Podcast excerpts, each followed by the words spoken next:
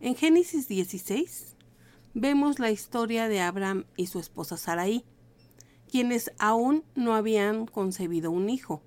Sarai decidió dar a su sirvienta Agar a Abraham para que pudiera tener un hijo con ella. Esta decisión refleja la falta de fe por parte de Sarai y Abraham, ya que trataban de cumplir la promesa de Dios de tener una gran descendencia de una manera que no era la voluntad de Dios. Además les faltó fe.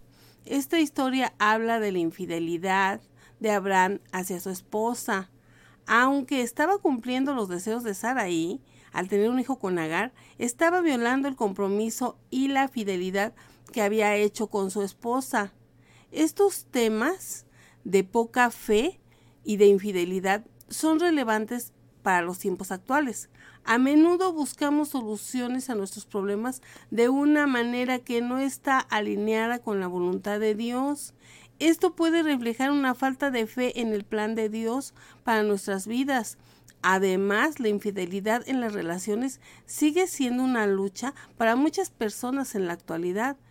Y esta historia nos recuerda la importancia de mantenernos fieles a nuestros compromisos y a nuestras parejas.